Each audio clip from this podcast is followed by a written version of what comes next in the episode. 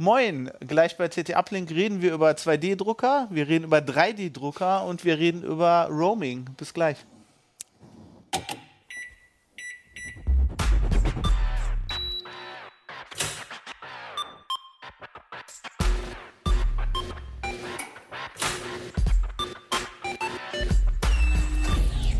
CT Uplink. Tag, willkommen bei CT Uplink. Ich habe mich gerade von unserem Ethereum Mining Rig für eine Stunde losgerissen, um hier eine Sendung zu machen. Äh, währenddessen werden wir wahrscheinlich gerade reich. Äh, das Oder läuft, nicht. Das läuft nebenan, keine Ahnung. Auf jeden Fall ist es schon schön warm hier. Ähm, ich äh, bin Fabian Scherschel. Heute habe ich mit dabei. Johannes Merkert. Urs Mansmann. Rudolf Opitz.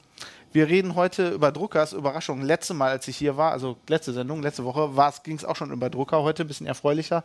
Wir reden gleich über äh, ja. coole Tintenstrahldrucker, die keine gelben Punkte aufs Wollte ich Papier gerade drucken. sagen. Also das, die, die Yellow Dots, die machen wirklich nur die Farblaserdrucker. Ich denke, das ist letztes Mal schon gut angesprochen Ja, worden. genau. Da habe ich schon Werbung gemacht schon mal für deine Drucker. Dann reden wir nachher über, noch über 3D-Drucker. Über den hier. Äh, ein ganz neues Level von Druckerproblem.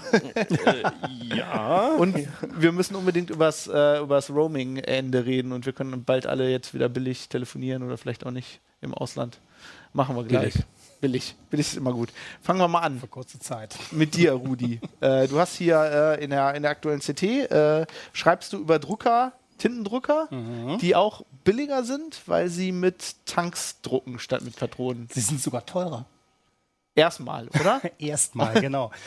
Äh, der Witz ist, dass normalerweise die Druckerhersteller, also 2D-Druckerhersteller, muss man da immer jetzt, ab jetzt immer 2D, Genau. ja, genau. Jetzt geht es um ganz normale Haushaltsdrucker. Die kriegt man für ein Apfel und ein Ei, wenn man äh, nach Geiz ist geil oder ich bin noch nicht blöd geht. Und da gibt es die 50, 60 Euro, am besten gleich schon als Multifunktionsdrucker mit Scanner, mit allem drum und dran. Meistens sind es fürchterliche Plastikbomber. Äh, trotzdem kann man eigentlich so ein Ding nicht für dieses Geld bauen. Das heißt, also die Druckerhersteller machen das Gleiche, äh, was die Netzbetreiber mit ihren Handys machen. Du kriegst ein iPhone auch nicht für eine Euro. Echt nicht? Verdammt. Nein, nein. Wenn du nicht da nebenbei noch diesen schönen, verdicken Vertrag unterschreibst, so 50 Euro im Monat für irgendein, naja, lassen wir das. Äh, die Druckerhersteller machen es genauso. Sie verkaufen meistens die Drucker zum Selbstkostenpreis, wenn überhaupt, und hoffen dann natürlich das Geld durch die teuren Patronen wieder reinzuholen. Und dadurch kommen eigentlich immer diese ganzen Gerüchte, ja, ich drucke hier ja mit Gold, ne, Liter 1000 Euro oder 1400 Euro und so. Das ist das Problem, dass es eine Subventionstechnik ist. Und mittlerweile gibt es ein paar Firmen, die diese Subventionspolitik durchbrechen. Und zwar mit äh, einem Drucksystem, die lassen die Tintenpatronen ganz weg. Das heißt, Druckt sie ohne bauen, Tinte. na, ganz so nicht. Die bauen feste Tintentanks ein und verkaufen dann die Tinte einfach in Plastikflaschen für 70 Milliliter 10 Euro. Punkt. Wow. Originaltinte. Da kriegst du ja nicht mal eine Patrone für normalerweise. Nein, da kriegst du keine Patrone und 70 Milliliter, das wären umgerechnet große Patronen, also XL-Patronen, 10, 12 Stück. Wow. Das heißt also, eine so eine Flasche reicht für 6.000, 7.000 Seiten. Da würde man wahrscheinlich, äh, wenn man das in, so, in den kleinen Patronen kauft, irgendwie 500 Euro für bezahlen, oder? So ungefähr. Ich habe mal so solche Rechnungen gemacht. Also erstmal dann zu den Druckern. Mhm. Bei den Druckern ist es dann so, die kosten das drei- oder vierfache. Also ein äh, Multifunktionsgerät, was man normalerweise für 100, 110 Euro im Laden bekommen würde, das kostet plötzlich 300, 400 Euro. Aber das Schöne ist, erstmal, es sind feste Tintentanks drin. Die sind groß, das heißt, da passt richtig was rein. Man braucht nicht andauernd neue Patronen einzusetzen. Vor allen Dingen nicht, wenn man da gerade einen Druckjob hat und sagt, ja, tut mir leid, jetzt ist die Druckpatrone wieder leer, bitte erstmal wechseln. Darf man teilweise nochmal neu anfangen, ist ja auch nicht nett. Also eine schöne Sache. Ich fülle sie einmal auf und das Ding druckt. Aber die Frage ist, ist das Auffüllen auch noch eine schöne Sache oder bin ich dann von oben bis unten Cyan, Blau, Und Rot? trocknen die nicht ein Das, äh, irgendwann? das kenne ich von äh, verschiedenen anderen Systemen, wenn ich mir so ein Refill-Set kaufe von irgendeinem anderen Anbieter. Da muss ich dann die Patrone nehmen, die irgendwo anbohren und dann irgendwie zusehen mit einer Spritze oder was, äh, die äh, Ersatztinte da reinzubekommen. Das sieht man meistens danach aus. Also das ist da schon ein bisschen bequemer. Das heißt, es sind große Tanks, die haben Gummistopfen. Äh, da nehme ich dann, das sind so Spritzflaschen so aus Weichplastik mit, einer, äh, mit einer Spitze, die schneide ich nur ab, fülle sie ein und das geht normalerweise sehr sauber. Also ich habe mich dabei noch nicht besudelt. Das geht. Das ist gar kein Problem. Trocknen die ein, diese, diese Druckköpfe? Ich hatte immer früher das Problem mit Tintenstrahldruckern. Ich drucke nur alle zwei, drei Wochen was und äh, dann funktioniert er in dem Moment, wo ich ihn brauche, garantiert nicht mehr. Äh, zum Thema Eintrocknen kann ich äh, jetzt nur Erfahrungswerte bieten. Also es gibt natürlich immer andere Leute, die sagen, ja, ah, Moment, das ist eingetrocknet. Und ich kriege auch viel Leserzuschriften dazu, die sagen, ja, ich kaufe mir sowieso, ich will lieber Laserdrucker, die trocknen nicht ein. Das sind aber alles Leute, deren Erfahrungen sind zehn Jahre alt. Und mittlerweile habe ich einige Drucker, die habe ich ach, drei, vier Monate im Schrank gehabt. Ich hole sie wieder raus, starte einen Druck und das Ding druckt. Da sind keine Aussetzer, nichts. Ich muss noch nicht mal ein Reinigungssystem anschmeißen, dass der einmal so einen Reinigungsvorgang durchzieht. Nö. Und das sind jetzt die ganz normalen Patronen, solange das Originalpatronen sind. Eins, äh, eins weiß ich, wenn sich bei mir heute noch jemand beschwert, eingetrocknete Patronen, Druckkopf kaputt, kriege ich nicht mehr sauber. Und ich nachfrage, hat er immer irgendwie Ersatztinten oder was eingesetzt? Ja, und der Vorteil, den man hat, wenn der eintrocknet und der reinigt dann mit der Tinte, hat man wenigstens genug Tinte Ähm, zum. das, ist, das, ist der, das ist der Witz von der ganzen Sache. Die beste Reinigungsflüssigkeit für Tintendrucker ist die Originaltinte. Und da gibt es zumindest äh, bei äh, bestimmten Geräten, kann ich das auch erklären, warum. Das machen wir gleich, würde ich sagen. Äh, Erstmal die äh, Tinten, die trocknen eigentlich nur sehr, sehr schwer ein, wenn man das Gerät nicht gerade in die Sonne stellt. Und wenn man das Gerät nicht einfach irgendwie über so eine Steckerleiste mit Schalter ausschaltet, während er noch in Betrieb ist. Der Witz ist nämlich, bei Tintendruckern gibt es zwei Systeme. Einmal sollte man ihn herunterfahren, wie man es ja mit jedem PC auch macht. Dann fährt der nämlich in eine Parkposition und dichtet den Druckkopf ab. Das ist also wie beim Filzstift, wenn man den ohne Kappe liegen lässt, trocknet der auch ein. Das ist die eine Sache. Und die andere Sache ist, wenn ich ihn ganz vom Strom trenne, dann setze ich auch internen Timer außer Betrieb. Das heißt, es läuft intern ein Timer, der kontrolliert, ah, ich stehe schon seit drei Wochen, wenn ich wieder eingeschaltet werde, sollte ich vielleicht mal einen Reinigungsvorgang machen. Wenn ich jetzt aber einen Stecker rausziehe und wieder reinstecke, meint der, oh, ich muss jetzt den Worst Case annehmen, ich stehe anderthalb Jahre rum und mache eine Intensivreinigung und die kostet richtig Tinte. Das heißt also, äh, Tintendrucker sollte man tatsächlich nicht schalten, sondern wirklich nur mit der Power-Taste ausschalten und dann lieber die äh, 0,2 Watt, die er dann zieht, äh, in Kauf nehmen. Das ist auf jeden Fall strommäßig viel günstiger, Als die als, an Tinte. Stau- als, als die neue Tinte zu kaufen. Strom ist billiger als Tinte. Alles ist günstiger als Tinte, oder? Jetzt gehen wir mal wieder zurück zu diesen tollen neuen Druckern. Die sind spannend für Leute, die äh, viel drucken, die aber äh, jetzt nicht große, gewaltige Geräte brauchen. Also die fürs Haushalt sagen, ich habe einen großen Haushalt, viele Kinder, die drucken jeden Tag ihre Hausaufgaben. Meine Frau druckt auch viel, ich drucke auch viel. Wir ziehen so im Jahr na, 2.000, 3.000 Seiten durch.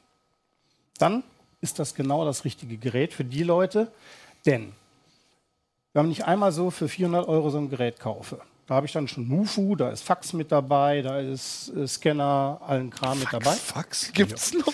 Das wird immer noch nachgefragt. Ja? Ja. Wollen die Leute noch haben. Äh, das Ding ist relativ ein, sogar noch relativ einfach aufgebaut. Also sowas kriegt man auch für 110 Euro. In Patronenform natürlich. Klar. Nur, wenn ich den jetzt für 400 Euro kaufe, da ist immer nur die Firma Epson, die hat damit angefangen, die verkauft das schon seit drei Jahren. Und die hat ein System, das kostet 400 Euro, liefert aber Tinte für 11.000 Seiten mit. Das heißt, wenn ich diese 11.000 Seiten nehme und in die Patronen des dementsprechenden Modells mit Patrone berechne, komme ich auf 1600 Euro. Tja, da hast du den Rucker locker wieder raus. Das hat man ganz schnell wieder raus. Äh, es lohnt sich halt nur nicht, wenn ich jetzt sage, okay, ich drucke mal einmal im Monat äh, zwei, drei Seiten. Dann lohnt sich so ein Gerät wirklich nicht. Dann bleibt man dann doch lieber bei der Patrone oder wenn der auch wirklich drei, vier Monate steht, dann soll man dann doch vielleicht einen kleinen Laserdrucker nehmen. Da stört es dann auch nicht, wenn die Seiten dreimal so teuer sind wie normal. Ich drucke ja immer in der Firma. ich ja, drucken muss. Äh, da, bist du nicht, da bist du nicht der Einzige. Habe ich Nachteile bei Deswegen, der Also du wärst dann doch eher der Laserdrucker-Typ ja. für zu Hause. wahrscheinlich. Äh, Habe ich Nachteile bei der Qualität, weil Tintenstrahler sind ja eigentlich ziemlich gut zum Fotodrucken und so. Aber ja. sind die dann auch gut, oder? Äh, also die Geräte, die ich getestet habe, muss ich sagen, die drucken in einer guten Qualität, je nachdem, wie ich sie einsetze. Da habe ich, ich hatte einen Epson und äh, ein neues Modell von Canon. Das Epson-Gerät, das ist eher für Büro gedacht, das druckt in guter Qualität, wenn es um Text und Grafik geht. Äh, Fotos ist da nicht so toll, der kann zum Beispiel nicht randlos drucken. Mhm. Das kann wiederum der, App, äh, der Canon, der ist mehr auf Fotodruck ausgelegt, der liefert wirklich sehr gute Fotodrucke. Nur die Tinten haben natürlich ein, dann doch einen Pferdefuß, einen Nachteil. Das sind keine Pigmenttinten, das sind sogenannte Dye-Tinten. Die haben also nur flüssige Farbstoffe und die sind sehr lichtempfindlich. Also ich mache da einen Test. Ich habe da einen Tageslichtsimulator, der allerdings also mit einer gehörigen Portion UV richtig fett strahlt. Hier ist immer so dunkel im Keller, wir haben extra einen Tageslichtsimulator. also das Ding ist, ist, noch eine andere Kategorie. Also äh, wenn ich da 100 Stunden mit belichte, dann ist das ungefähr äh, äquivalent von einem Jahr im Sonnenlicht hinter Fensterglas. Mhm. Und äh, nach diesen 100 Stunden sind diese Dye-Tinten extrem ausgeblichen. Also speziell Rot und Gelb kannst du vergessen. Das ist ja sehr in dem Artikel kaputt. sehr schöne Bilder. Genau, da habe ich also ein, schön Beisp ein, schönes Beispiel gehabt. Das heißt also, wenn ich Fotos damit drucken will, dass ich äh, aufhängen will, irgendwie einrahmen und mir ein Zimmer hängen will, muss ich von abraten. Das können diese Tinten nicht. Also das ist mehr wirklich so für äh, das ist Dokumente, für use, genau. Rechnungen genau. und Also so. wenn ja. ich jeden Tag was drucke, äh, das kommt dann irgendwo in die Kladde, wird irgendwo in, in, die Schublade oder in den Schrank gestellt oder wandert sogar in, ins Altpapier. Dann ist das genau das Richtige. Wer wirklich gute Fotos drucken will, die er auch aufhängen will, der muss dann wirklich ein ganz anderes System nehmen und dann auch wesentlich mehr Geld ausgeben. Ich muss sagen, ich mag ja bei dem Ken, der hat da diese, man kann die Tanks sehen, ne? Der hat vorne so, so Fenster mhm. für die. Für äh, die beim Epson kannst du es auch, nur der hat hinten da an der Seite ah, ja, so, stimmt, so quasi so wie so ein Rucksack sieht das aus. Mhm. Und da sieht man von der Seite die Tintentanks. Das ist schon echt krass. Das ist schon echt Luxus so. Weil Tinte ja ist ja teurer als Gold, ne? Mhm. Da, da, ist die ganze Geldanlage. Ja, und, und, und, da nicht. Und äh, der Witz ist vor allen Dingen, man bekommt eben eine neue Füllung für 6.000, 7.000 Seiten die kostet dann pro Farbe 10 bis 15 Euro. Also die äh, Schwarzpatrone die, äh, oder die Schwarztinte, die ist ein bisschen teurer. Die ist dann pigmentiert bei den Geräten mhm. und ist stabiler. Äh, das heißt also für Textdruck gilt das, was ich jetzt mit der Belichtung sagte, nicht. Die, das ist schon ziemlich stabil. Es sind wirklich nur die Farben, die ausbleichen. Wo kriegt man die denn her? Also sowohl die Tinte als auch die Drucker. Ich, in dem Geiz ist geil äh, Laden um die Ecke wirst du ja wahrscheinlich nicht kriegen. Ja, doch. Also zumindest also die Epson-Geräte sind schon ziemlich lange auf dem Markt. Ich bin sogar richtig stolz auf den Test. Das ist das erste Mal, dass ich einen Drucker sah, äh, teste, wo ich sage, ey, ich habe den schon anderthalb Jahre getestet. nämlich den Epson, den habe ich also vor äh, vorletztes Jahr, glaube ich, schon mal getestet. Und den haben wir hier behalten und haben fleißig damit gedruckt. Da waren ja 11.000 Seiten Tinte bei. Die mussten irgendwie weg. Denn äh, ich wollte, ich hatte auch Angst, den jetzt wieder zurückzuschicken, weil, naja, wer weiß, wie gut diese Tinten, äh, diese Gummistopfen sind. Und ja, wir haben da dann ungefähr anderthalb äh, Tankfüllungen mit äh, leer gedruckt. Das dürften so ungefähr 8000 Seiten gewesen sein. Und gut, ich habe den jetzt einmal äh, vor dem neuen Test habe ich einen Reinigungszyklus durchlaufen lassen. Äh, bei der großen Menge an Tinte stört mich das dann auch nicht. Also man kriegt die durchaus auch im Und äh, habe hab jedenfalls einen neuen Test gemacht und der hat beim neuen Test jetzt genauso gut abgeschnitten wie vor anderthalb Jahren. Also ich kann sagen, obwohl das eigentlich eher so ein billigeres Gerät ist. Wobei billig muss man da jetzt also zurück sagen. Wenn er subventioniert wäre durch Tinte. Er ist nicht subventioniert und er ist deswegen auch teurer, weil die natürlich noch ein Schlauchsystem einbauen müssen. Das ist bei den Patronen nicht. Die Patronen, die sitzen meistens direkt oben auf dem Druckkopf, da brauchen sie kein Schlauchsystem. Das kostet natürlich auch noch wieder Geld. Ist, also, aber die Tinte werden die doch nicht im Laden neben die andere Tinte stellen. Dann sehen die Leute doch, wie teuer ihre. Also die Epson-Tinte, die müsstest du eigentlich überall im Laden bekommen. Bei der Canon-Tinte ist es was anderes. Canon ist dieses Jahr erst damit gestartet und verkauft äh, ihr Gerät leider im Augenblick nur exklusiv über ihren eigenen Shop. Wow. Das heißt, das Ding kostet 330 Euro, Punkt. Da gibt es also auch keine Straßenpreise bis jetzt für. Aber die Tinte ist genauso günstig wie die von Epson. Das heißt also auch 70 Milliliter, 10 Euro, beziehungsweise 15 Euro oder 13 Euro die äh, Schwarzpat äh, Schwarztinte. Das ist dann auch meistens dann so 120, 140 Milliliter. Das ist schon, schon. Nur wenn ich jetzt mal rechne, und ich äh, rechne ja in der Richtung gerne aus, Wollte ich gerade was, sagen, du rechnest was, kost, was kostet mich jetzt eigentlich so eine Druckseite? Mhm. Und da gibt es halt eine spezielle Norm. Natürlich. Ja, nee, das ist ja. so natürlich, ich weiß nicht, ob es bei 3D-Druckern schon irgendwie eine ISO-Norm gibt, die sagt, hier, wenn du genau dieses Modell druckst, dann soll das so und so viel kosten. Und das können die Hersteller angeben. Nee, ich glaube Also nicht, ich habe noch Also bei, gesehen. bei, bei normalen Druckern gibt es das halt schon lange. Das ist die ISO-Seite. Das ne? ist eine ISO-Norm und das ist ein ISO-Dokument. Das heißt also, es ist ein fünfseitiges Dokument. Steht da so drin? Da, da ist äh, Text mit ein bisschen Grafik, dann ist da so eine, so eine Business-Grafik mit ein paar farbigen Balken, dann ist da noch ein kleines Foto mit bei, mit Text und dann ist da noch mal so eine Farbbalkengeschichte, wo hauptsächlich die Farbsys das Farbsystem ausgetestet wird. Äh, und nach diesem Dokument geben die ganzen Hersteller die Reichweiten ihrer Patronen an. Das heißt also, wenn ich mit diesem Dokument und der Patrone und die Patrone sagt, ich bin für 550 ISO-Seiten, dann muss ich das auch rausbekommen. Das sind Tests, die haben wir auch schon mal gemacht. Und äh, erfahrungsgemäß liegen diese meistens sogar 10% darüber, schaffen sogar ein bisschen mehr. Also das stimmt schon. Der Vorteil ist natürlich auch diese ISO-Norm, die kann auch der Gegner, also der, der, der Konkurrent, natürlich überprüfen. Ja, deswegen. Und wenn dann äh, die Konkurrenz feststellt, ja, hier, ihr habt beim ISO äh, gemogelt, dann ist das natürlich. Äh, und bei so einem normalen nett. Drucker, wie viel kostet da so eine ISO-Seite? Ja, äh, wenn ich so 100 Euro Geräte kaufe, muss ich mit 12 bis 16 Cent rechnen. Das sind ja Farbdokumente. Das heißt also, ich muss auch die Farbe, die Schwarz- und Farbe, Text, alles drum und dran. Und wenn ich das jetzt diese äh, Tintentankgeräte ausrechne, lande ich bei 0,7 Cent. Oh, das ist. Ähm, ja. Beziehungsweise also 0,71, Also was kein ich beim. Epson und 0,67, also sogar noch ein bisschen günstiger war es beim Canon. Also es ist nur marginal.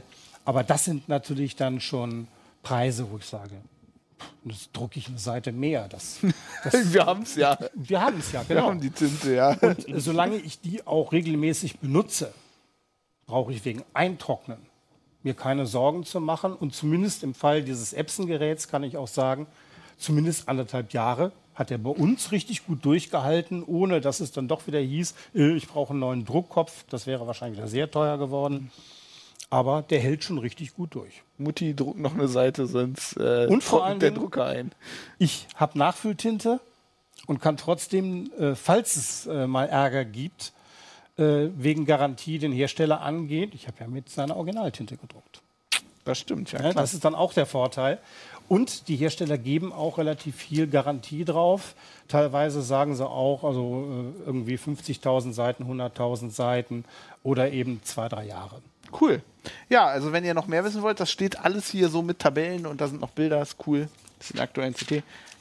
Finde ich, find ich cool. Würde ich mir ja fast, fast wieder unters, unter die Druckerbesitzer gehen, wenn ich das so äh, höre. Druckst du denn so viel? Nee, ich drucke eigentlich über, ich drucke total eben. wenig. Ich hatte Also- mal einen, den hatte ich halt, ähm, also äh, ich fand das lustig, als du erzählt hast, die machen so, einen- so einen Zyklus. Ne? Also wir haben neben dem Schlafzimmer so einen kleinen Raum, wo Mhm. das halt halt äh, halb Kleiderkammer und da steht halt auch noch so Geekzeug drin. Und da war lange Zeit unser Tintendrucker, der war am Strom.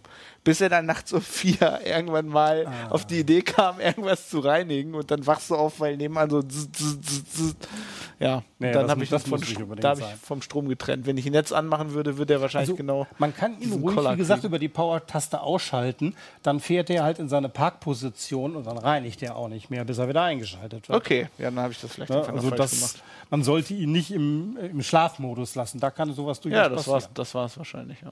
Schlafmodus Vor allen Dingen. Schlaf vielleicht, noch, vielleicht noch ein Tipp zum Schluss. Der Schlafmodus ist auch nicht so gut, weil im Schlafmodus ist nicht garantiert, dass der Druckkopf auf der Parkposition ist. Oh. Ja, sie- wieder was gelernt. ja, cool. Dann äh, von einem Thema, wo wir Geld sparen, zum nächsten. Heute ist der, das war heute, oder? Heute ist der Stichtag. Ab Historisch, ja. Also ich Ah, kann jetzt, ich fliege übernächstes Wochenende nach Dublin. Da kann ich dann einfach mit meinem Vertrag Ja. äh, telefonieren und es kostet nicht horrendes Geld. like at home heißt Oh, cool. Also es gelten in Dublin, in Helsinki, in Athen, egal wo ich bin, in der EU, gelten die Preise von zu Hause. Wow. Mit ganz kleinen Einschränkungen. Das, ja, okay, Minimalen da fangen wir jetzt mal, ja, erzähl mal. Also, was, also, Also- erstmal ist das ja cool, ne? Die Leute sagen ja mal, was hat die EU je für uns getan? Hier ist schon mal ein gutes Beispiel. Ja, es ist wirklich, es ist wirklich todpraktisch. Ich muss mir da keine Gedanken mehr machen. Ich muss nicht mehr im Urlaub. Ich früher im Italien Urlaub, mein erster Weg war immer im Mobilfunkshop. Genau, erstmal Da SIM-Karte. musste ich einen. Ausweis vorzeigen, dann haben die die italienische Steuernummer ausgerechnet, die irgendwie total wichtig ist. Und äh, habe dann eine Prepaid-Karte gekriegt für wesentlich günstiger als in Deutschland. Brauche ich nicht mehr, weil jetzt kann ich meinen deutschen Vertrag mitnehmen. Aber es äh, funktioniert nicht für netzinterne Flatrates in einigen Fällen, beziehungsweise Community Flatrates oder Partnertarife.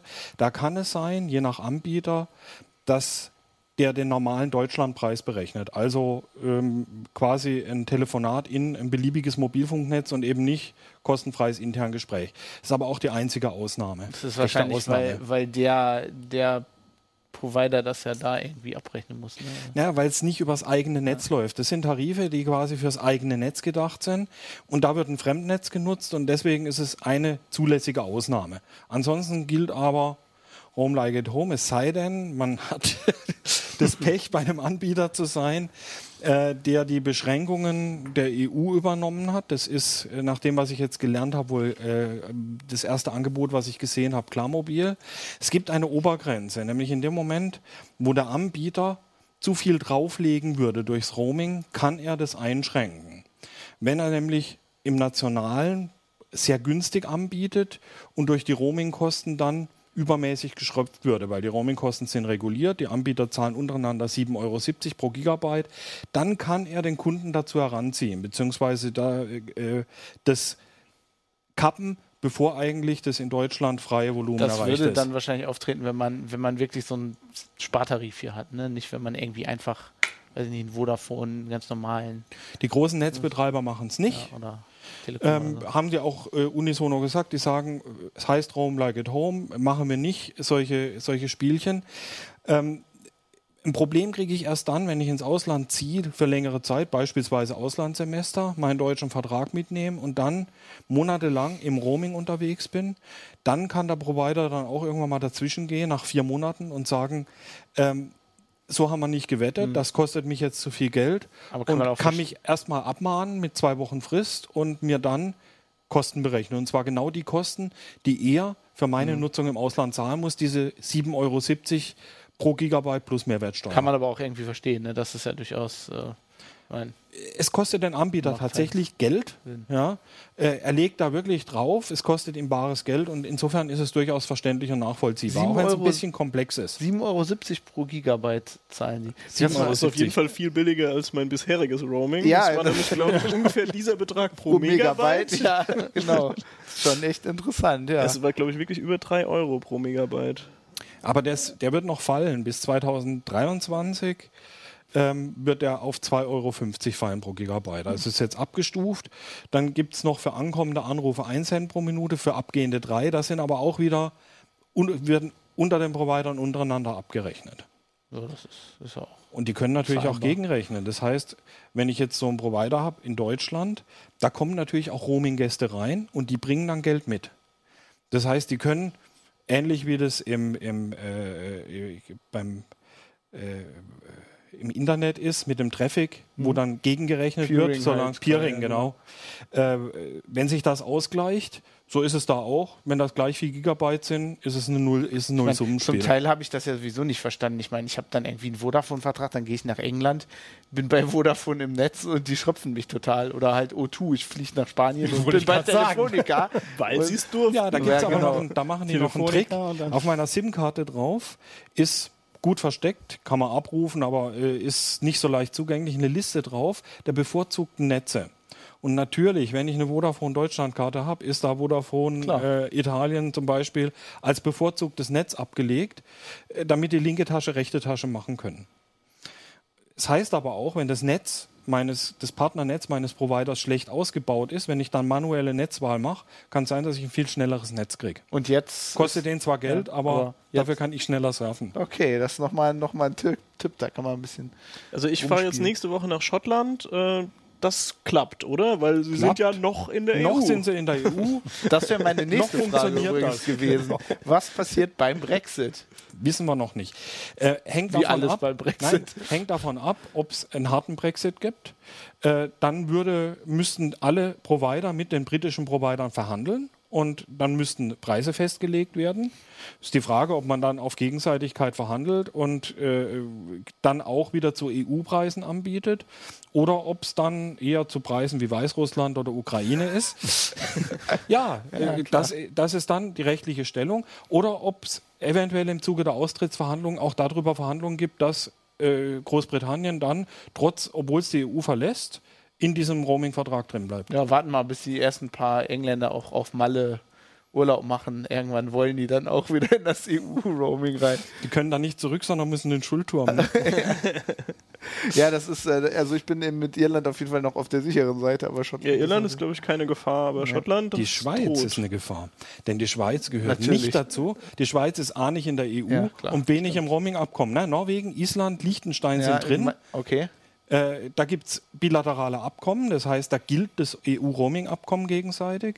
Die Schweiz ist nicht mit drin. Das wundert mich irgendwie nicht. Das heißt für die Schweizer, dass sie nicht in Europa kostenlos roamen können und für die Europäer, dass sie in der Schweiz nicht kostenlos roamen können, außer man ist beispielsweise bei einem Provider wie der Telekom, die die Schweiz ausdrücklich wieder mit einschließt ins kostenlose EU-Roaming, obwohl es dazu keine Pflicht gibt. Und das ist dann schon wieder Wettbewerb. Das heißt, die werben natürlich damit und sagen, bei uns ist die Schweiz mit drinne. Cool. Ja, gut, können sie ja auch. Und das, äh, also ich habe irgendwie im Internet gesehen, die, äh, die haben, glaube ich, sogar einen Livestream gemacht heute, das Europäische Parlament oder so. Das war alles irgendwie. Die sind, die sind stolz drauf. Die haben zehn Jahre lang mit den Mobilfunkanbietern, ja, man muss schon sagen, gerungen. Ähm, die Mobilfunkanbieter waren überhaupt nicht dafür, kostenloses Roaming einzuführen. Ja, die haben Riesengeld damit Ja, klar, die verdient. Das hat, Geld. das hat ihren Umsatz vermehrt und der bricht ihnen jetzt weg. Und den müssen sie sich an anderer Stelle wieder besorgen. Das heißt, sie können die Preise nicht ganz so schnell senken äh, wie bisher. Äh, irgendwie muss das der Kunde ja bezahlen. Und ähm, da ist die Freude verständlich. Ich muss übrigens sagen, wenn ihr das später seht, wir haben das hier am Donnerstag aufgezeichnet, nicht, nicht das, ne? das muss man ja immer sagen. Und jetzt kommen die Spar Sparfüchse und sagen, in Estland kosten 50 Gigabyte 10 Euro. Ich nehme jetzt einen estnischen Tarif und nutze hier das kostenlose Roaming. Oh Gott, ja, das sehe ich auch schon kommen, natürlich. Und genau das funktioniert nicht, weil der estnische Provider nämlich berechtigt ist zu prüfen, ob jemand in Estland tatsächlich wohnt oder arbeitet oder sonst wie irgendeinen Bezug zu Estland hat. Das heißt, ein Deutscher, der in Deutschland wohnt und arbeitet und sich einen estnischen Vertrag holt, den darf der estnische Provider ablehnen. Und das wird er auch, denn sonst wird er gewaltig Geld drauflegen. Gerade die billigen Provider werden da ganz, ganz stark darauf achten, dass das nicht ausgenutzt wird. Und wenn der Kunde dann zu viel zieht, greift wieder die Sonderregelung. Wenn der Provider drauflegt, kann er Geld berechnen und wenn sein Geschäftsmodell so gar nicht mehr aufgeht mit dem Roaming, kann er sich auch eine Ausnahme von der EU genehmigen lassen. Trifft nicht die deutschen Provider, weil die sind im europäischen Vergleich eher teuer, aber trifft dann halt die Billigprovider anderer Länder. Sich da ein Schnäppchen zu holen, wird nicht funktionieren. In dem Zusammenhang habe ich noch gelesen, jetzt, ähm, da hast du, glaube ich, auch äh, drüber geschrieben, glaube ich, was, was du das, dass, ähm, dass man jetzt auch in Deutschland, wenn man eine Prepaid-Karte haben will, ab 1. Juni, glaube ich, oder was? Ab 1. Juli. Ab 1. Juli muss man äh, auch einen Ausweis immer vorzeigen. Ne? Ja, das war in vielen Ländern bisher so. Es gibt Länder, wo man das nicht muss. Ähm, das ist äh, beispielsweise Österreich oder Niederlande derzeit. In Italien musste auch für Prepaid schon immer ein Ausweis vorgezeigt werden. Das ist ganz unterschiedlich. Aber es kann jetzt in Zukunft durchaus passieren, wenn ich mir in Italien als Deutscher einen Prepaid-Vertrag holen will, dass die meinen Ausweis kontrollieren und sagen, keine Abgabe an Deutsche. Echt, die können dann auch sagen. Durch die, durch die Roaming-Verordnung ah, okay dadurch werden die Märkte stärker nationalisiert ja, und geschützt. Ja. Und genau dieser Schutz äh, kann dann dazu führen, dass ich eben dort einen Wohnsitz oder einen Arbeitsplatz oder ähnliches nachweisen muss, damit ich dort einen Vertrag also, lösen kann. Ja, stimmt. Also mich hat das ein bisschen gewundert, weil ich, den, ich, ich habe es ein paar Mal in England gemacht, ne, weil ich drüben war so für Konferenzen und so. Und die hat das immer überhaupt nicht interessiert. Also da konntest du einfach auf, die haben nicht mal einen Ausweis kontrolliert. Haben, ja. okay, bisher haben sie ja auch am Roaming verdient. Das war bisher kein äh, Risiko für die. Und jetzt ist es ein Risiko, dass jemand dort einen Vertrag kauft und dann anschließend den nur noch im Ausland, im EU-Ausland einsetzt und dann legen sie drauf. Klar, okay. Naja, ich, einen brauchen wir jetzt eigentlich ja nicht mehr. Wir können ja jetzt eigentlich einfach. Eben. Äh, das ist die eine Seite der Medaille. Die andere ist, wozu den Aufwand? Ich nehme einfach meinen deutschen Vertrag. Hurra, es lebe die Europäische Union. Yeah. Ich finde es großartig. Endlich mal was, worüber man sich wirklich freut. Jetzt gibt es noch was ganz Neues, nationale Tarife. Tarife total ohne Roaming. Die lassen sich nur noch in Deutschland einsetzen. Man könnte sagen B-Netz-Qualität. Das, das gibt's? Das gibt's, ja. Der AfD-Tarif oder was? genau. Nur in Deutschland einsetzbar und dafür aber 5 Euro billiger. Das machen einige Drillisch-Marken, Jophone beispielsweise. Das ähm, zeigen das aber auch ganz deutlich an. Die sagen, das ist nationaler Tarif. Achtung, kein Roaming. Und dafür kostet es 5 Euro weniger. Wenn du kein Roaming brauchst, warum solltest du für andere mitbezahlen? Den gleichen Tarif gibt es mit Roaming, 3, 4, 5 Euro teurer musst du natürlich aufpassen, wenn du irgendwie so am Niederrhein wohnst oder so, dass du dann nicht in holländische Netze irgendwie. Na, das geht ja mit diesen Tarifen nicht. Äh, da Ach, das geht dann gar nicht. Überhaupt gar nicht. Du kannst das auch nicht anstellen. Gar nicht. Okay. Lässt sich auch nicht anstellen. Hm. Also die, die fallen dann nicht unter die EU-Roaming-Verordnung und müssen deswegen, wenn sie kein Roaming anbieten, ähm, ist das Krass. vollkommen außen vor, aber die dürfen dann natürlich auch kein Roaming nachreichen, wenn es der Kunde will, sondern müsste dann den Tarif wechseln in einen regulierten Roaming-Tarif. Wow, finde ich schon krass. Frage ich mich, ob wenn du jemanden anrufst, die erstmal die Nationalhymne spielen. ja, naja, okay, aber im, immerhin geht es. Früher ja. gab es ja eben immer wieder diese Skandale. Äh, ja, was ich, heißt? Ich wohne ganz, ich wohne direkt an der Grenze. Ja, klar. Und äh, mein Handy ist ja, am Roam und äh, ich, ich, surfe mal kurz was und kriege dann 10.000 Euro Rechnung. Ja, ich weiß nicht, wie ihr das habt. Also äh, Schwiegereltern, äh, erstes Smartphone, irgendwie komisch bei Android irgendwas geklickt, äh, in Urlaub gefahren. Mhm. Ah, warum kostet das jetzt 300 Euro? Also ist alles schon vorgekommen. Ich nenne keine Namen. ja, und jetzt, jetzt können wir wirklich sagen, äh, cool. danke EU. Nur man darf auch nicht vergessen, wie lange hat die EU dafür gekämpft?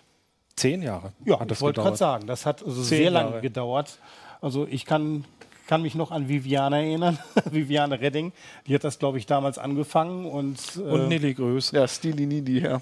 Die, die, beiden haben das, die beiden haben das durchgesetzt. Das war, da haben die auch wirklich sich mit, der, mit den Mobilfunkanbietern auseinandergesetzt. Das war ein Kampf. Ein harter Kampf, aber jetzt ist alles gut. Wir sagen Danke.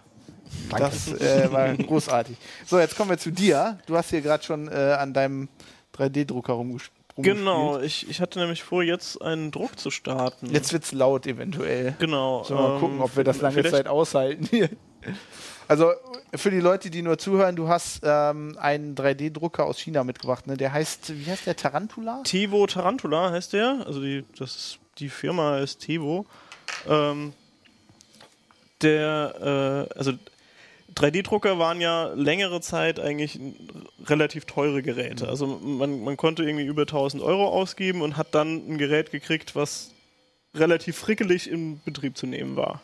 Und inzwischen kriegt man halt solche wie den hier, die sind zwar immer noch genauso frickelig, frickelig aber dafür sind sie zumindest billiger. Also man, man, kann also den Einstieg in die Frickelei jetzt für äh, ja halt also der kostet 200 Dollar, wobei man halt noch Einfuhrumsatzsteuer dann zu bezahlen hat. Also oh, im Endeffekt habe ich jetzt 270 Euro ungefähr bezahlt. Ähm, Das hört sich ein bisschen so an, als ob der irgendwie Musik nebenbei Ja. spielt. Ja, das sind halt diese Schrittmotoren. Also man muss sich auch auf, äh, also falls man das jetzt einigermaßen hört, man muss sich auf diese Art von Geräuschkulisse einstellen. Ja, das hast du im Büro stehen. Ne? Da, die Kollegen haben sich gefreut, glaube ich. Ja, die Kollegen haben es mir irgendwann verboten, ihn weiter im Büro zu betreiben. Ich, ich kenne das nur von anderen Geräten. Ähm, Und äh, wo auch mein Kollege, also ich glaube immer fünf, sechs Stunden dauerte so ein Druck. Und die ganze Zeit war er am Musik machen. Das war nur ein etwas größeres Gerät. Also die, die Tonhöhe war nicht ganz so hoch wie bei dem Gerät, aber äh, Ja, man muss das irgendwie wollen, beziehungsweise am besten hat man halt einen Raum, wo man das hinstellt und äh, dann druckt er halt dort für sich alleine. Also das funktioniert auch meistens. Also Wollte man kann die einigermaßen Du kamst aber morgens auch schon mal ins Büro und äh, mehrmals.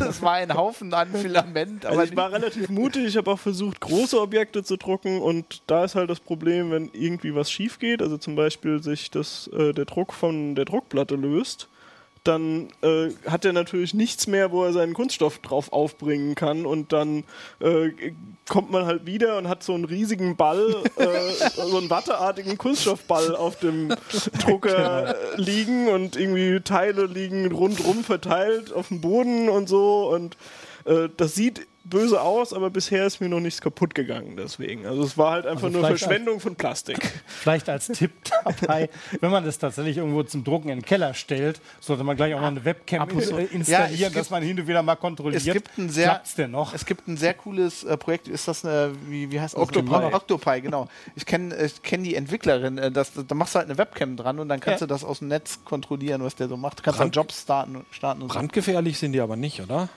Ja, also es geht. Die, die Düse, Es geht, okay. Sagen wir es mal so, Düse ein wird Heizlänge 230 ist es. Rauchmelder dazu. die Düse wird 230 Grad, also das ist schon so, dass da vielleicht was schmoren könnte, aber jetzt direkt äh, in Flammen aufgehen eigentlich nicht. Und äh, im Grunde genommen sind die natürlich so konstruiert, dass die 230 Grad nur an der Spitze von der Düse erreicht sind. Also dort ist er so warm äh, und dann gibt es so ein Kühlelement, was äh, auch aus äh, Metall besteht. Das heißt, eigentlich sind alle heißen Teile aus Metall und dann ist eigentlich, wenn das erste Kunststoffteil kommt, müsste er so bei 50 Grad oder so sein. Und äh, selbst wenn der, dieser Lüfter, der da dran ist, ausfällt, äh, wird es halt, dann wird es ein bisschen heißer, aber wahrscheinlich nicht über 100 Grad. Und äh, das würde, also bei dem hier, äh, ich habe das versehentlich äh, auch mal gemacht, den Sag ohne Lüfter zu betreiben. Ich habe es Genau. getestet. Und ähm, da ist also nichts passiert, das hat sich auch nicht verformt, das, das Plastik oder so. Also das ist, glaube ich. Ja, ich stelle mir nur vor, also wenn, wenn der jetzt wirklich sich mal völlig aufhängt und der heiße Extruder direkt in der Masse stecken bleibt. Ne, Das Hatte ich alles schon, dann gibt so es so einen Knödel. also es verzundert noch nicht mal oder Äh, ja, doch, das verzundet so ein bisschen. Also das äh, ist dann, wird dann bröselig. Also es hat dann nicht mehr die, die richtige Konsistenz, sondern äh, wird dann halt äh, ja, instabil. Das hört sich ein bisschen an wie Chiptunes. Das sind Chiptunes.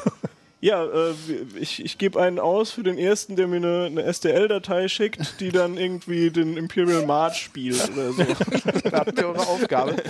Wir müssen aber die, über die Druckqualität. Also, du hast ja auch für mich was gedruckt. Ähm, wir haben. ja, in mehreren Versuchen, Genau, bis das dann richtig war. Wir haben in mehreren Versuchen äh, versucht, die Rocinante aus The Expanse auszudrucken. Ähm, die ist auch, also ich habe sie gerade Die, zu Hause. die Rocinante hat äh, selber eigentlich ganz gut geklappt. Genau. Die äh, ging relativ gut, aber da ist so ein, so, ein, so ein Standfuß dabei und der war ein totales Problem. Der hat sich mal abgelöst und dann hatte ich mal einen Schrittverlust. Dann war, äh, also in der Mitte vom Objekt war so ein Versatz drin und dann ging es halt versetzt weiter, was natürlich auch irgendwie doof ist. Also es ist, es ist auf jeden Fall noch ein Abenteuer, muss man sagen. Ja, was bei dem hier auch ein bisschen abenteuerlich ist, ich weiß nicht warum, aber er spiegelt mir alles. Das kann ich in, in der Slicing-Software kann ich das natürlich ruckzuck korrigieren, aber hatte ich einmal bei diesem Standfuß vergessen, Dann dann, stand die Expanse falsch rum, also spiegelverkehrt. drauf. Das war ist natürlich auch Okay. ärgerlich, wenn man wieder acht Stunden gedruckt hat und es ist spiegelverkehrt. Also man muss sich auf solche Sachen einstellen und ähm, das ist einfach das, das Problem bei diesen Geräten. Sind also wir es- als Linux-Nutzer ja gewohnt. ja, also äh, wer, wer auch mit seinem Betriebssystem öfters mal frickelt und so, der kommt da schon mit zurecht. Und es macht auch irgendwie Spaß, weil man halt auch wirklich mit der Technik zu tun hat. Also den hier gibt es nur als Bausatz oder bei ganz vielen von diesen billigen ist das halt so, dass du einen Bausatz kriegst. Gibt ja auch teure. Ne? Und ähm, ich habe dann irgendwie achteinhalb Stunden gebraucht, bis ich den Bausatz zusammengebaut hatte. War ganz gut, also es war das Werkzeug dabei. Bei mir und, vier äh, Tage, wenn Johnny das in achteinhalb Stunden. Also äh, man, man kriegt das schon hin, aber man muss natürlich ein bisschen äh, technisches Verständnis dafür haben, um dann halt die Riemen richtig anzubringen und so. Und die nötige Feinmotorik wahrscheinlich auch. Äh, das geht einigermaßen, also man muss halt Schraubenzieher bedienen können und so, aber äh, man muss jetzt zum Beispiel nicht die Platine löten. Das äh, ist also schon deutlich einfacher geworden. Ich habe vor Jahren mal versucht, so ein Rip-Rap in der klassischen Ausführung zu bauen. Da waren viele Sachen noch viel schwieriger. Und das ist also inzwischen ein realistisches Bastelprojekt, eigentlich so einen Bausatz zu bauen. Also ich denke, die meisten müssten es hinkriegen. Also so auf der, sagen wir mal, auf der Stufe eines fortgeschrittenen Ikea. äh, Ikea ist eigentlich ein gutes Stichwort. Das hat mich nämlich bei dem hier total geärgert. Die, die Anleitung, die dabei ist, die ist so im Stil von Ikea. Also es Ach, sind ey. Bilder drin, aber kein Text. braucht man auch zwei Leute und einer muss es festhalten. Aber wahrscheinlich haben die Chinesen, die die Anleitung geschrieben haben, sich gedacht, ja, das ist eh blöd, das in verschiedene Sprachen zu übersetzen. Wir machen mal Explosionszeichnungen rein. Und dann kriegst du halt eine Explosionszeichnung für jede Baugruppe. Das heißt, du hast eine Zeichnung, bei der äh, zum Beispiel hier die Y-Achse, die Aufnahmen von, den, äh, von dem Schrittmotor und die, das Gegenlager hier hinten äh, drauf sind. Und das Problem ist, das ist einfach ziemlich wenig, eine Explosionszeichnung für dieses ganze Ding zu haben. Das heißt, es, du gelangst einfach an gewisse Stellen beim Zusammenbauen, weil du halt denkst, ja, äh, muss die Schraube jetzt so rum oder so rum? Das ist irgendwie nicht mehr wirklich erkennbar. Und dann baust du es halt irgendwie und äh, unter Umständen musst du halt manche Sachen noch umbauen. Also Du hast, ja, du hast ja da auch nicht aufgehört, ne? Du hast ja dann den noch gepimpt.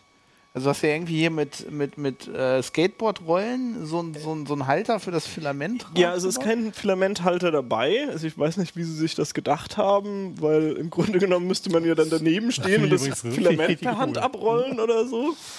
Äh, also das war so ziemlich das Erste, was ich dann gebraucht habe, damit ich ihn halt wirklich alleine Also du lassen hast kann. Teile gedruckt, ne? Und dann da noch so Skateboardrollen eingebaut, oder? Genau, also die, wie man Teile, die so rund sind wie die hier, äh, wie man die designt, äh, genau. das äh, erkläre ich in der nächsten CT. Okay, Also cool. nächstes Heft äh, er- erkläre ich, wie man das macht, aber ähm, im Grunde genommen, äh, also es gibt auch Konstruktionen auf Thingiverse schon. Also dieses Ding wird sehr stark äh, modifiziert und erweitert und so. Also viele Leute nehmen das einfach irgendwie als Basis, um dann selber weiterzubauen und ähm, da ist es, finde ich, preislich ein ganz guter Einstieg, aber es haben auch, also der, der Artikel ist komplett online dazu, der, der Test zu dem Drucker.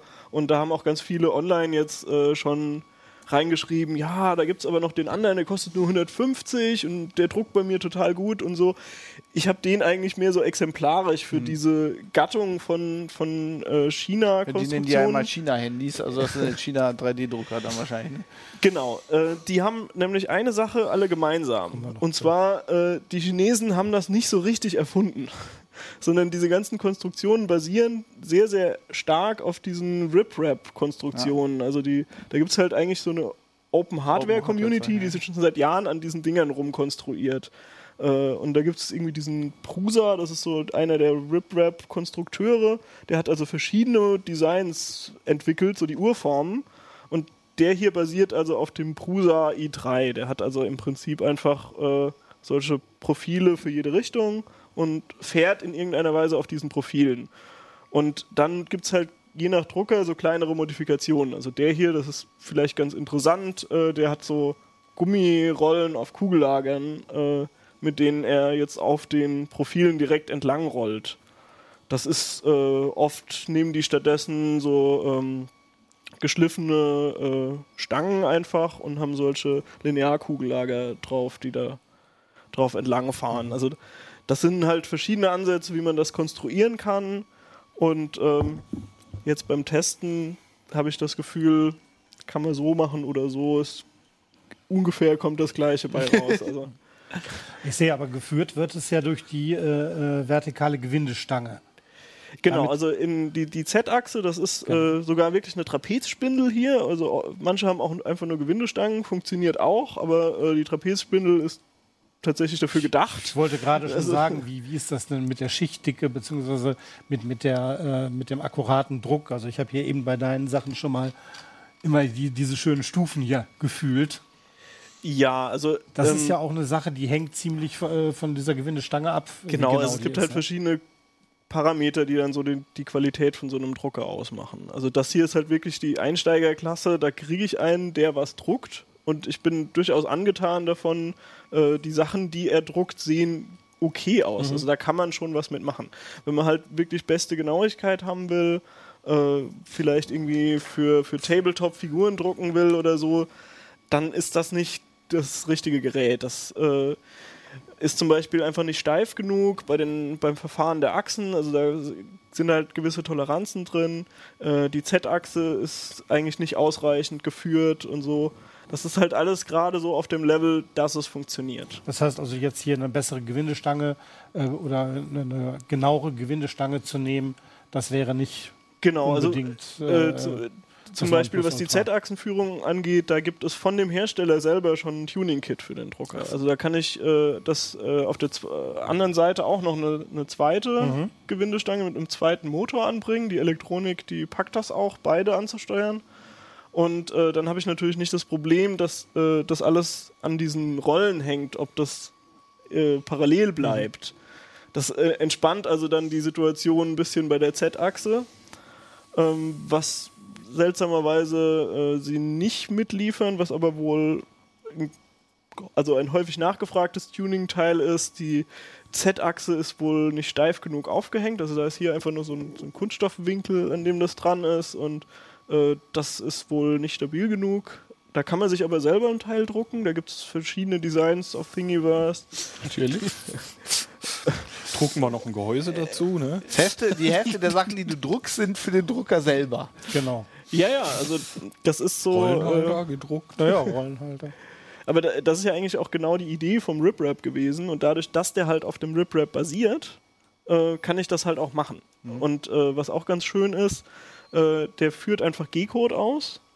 Ähm, und damit kann ich halt ganz verschiedene Slicing-Software nehmen. Also Was wenn ich so, so günstige Fertig-3D-Drucker kaufe, die sind manchmal verdongelt. Dann kann ich nur eine Software, die dabei ist, zum Slicen nehmen. Und ähm, das ist eigentlich eher schlecht, weil halt viele Verbesserungen, die es dann so gibt, auch in der Software stattfinden. Und hier konnte ich zum Beispiel einfach Cura nehmen, was von Ultimaker die Software ist. Die gibt es kostenlos von Ultimaker, weil die natürlich davon ausgehen, dass man ihre Drucker dazu kauft. Es gibt aber Profile für den Prusa i3, das kann ich einfach einstellen. Und äh, dann liefert mir Cura eigentlich sehr sinnvollen G-Code. Cool, was ich noch interessant finde, was wir sagen sollten, der druckt einfach von der SD-Karte, ne? Das Genau, also cool. da habe ich jetzt nichts weiter dran. Der hat auch einen USB-Anschluss, aber äh, ist halt von sich aus in der Lage. Äh, also hier ist die, steckt die SD-Karte drin. Ich kann sie auch umdrehen, dann sieht man sie. Also so eine Micro-SD in einem Adapter hier.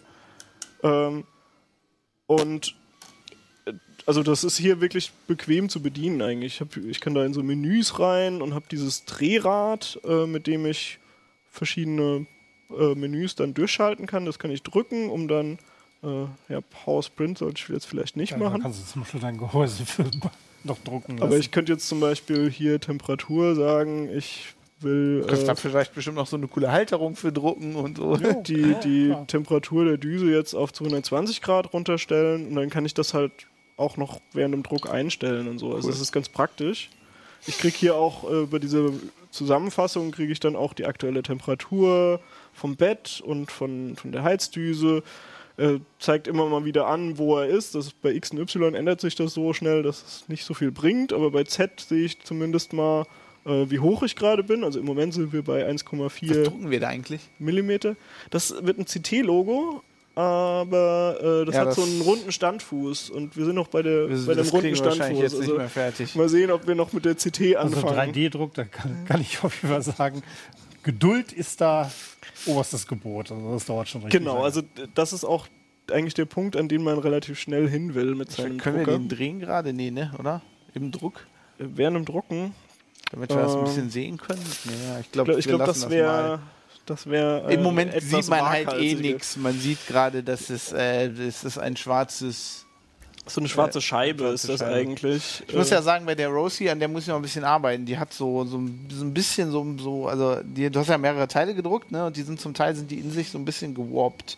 Die liegt gerade auf meinem Warhammer. Ich, ich, ich bearbeite die gerade. Wenn Genau, sie also fertig ist, bringe ich sie mal mit. Da, das, das ist halt das. Problem. Ne? Also 3D-Druck ist irgendwie so eine Wissenschaft für sich, weil es gibt halt äh, verschiedene Filamente. Also ähm, es gibt äh, PLA, was oft gedruckt wird. Äh, Habe ich jetzt bei dem ähm, nicht so gute Ergebnisse erzielt, könnte aber auch daran liegen, dass ich wenig Erfahrung mit PLA selber habe. Ich habe vor allem mit ABS gedruckt. Das ist auch das, was wir im Moment verarbeiten. Das ist der Kunststoff von Lego und der äh, zersetzt sich dann nicht, wenn UV-Licht drauf äh, fällt. Das ist also bei äh, PLA, wenn man das zu lange in der Sonne stehen lässt, dann wird das irgendwann spröde. Ähm, und ABS ist halt wirklich sehr haltbar und wahrscheinlich in 100 Jahren noch da. Ähm, und äh, was ich jetzt auch mit dem mal einfach ausprobiert habe, PET geht auch. Also das hier ist aus PET gedruckt. Also das ist das Material, aus dem die Pfandflaschen Wollte ich gerade sagen, von Flaschen.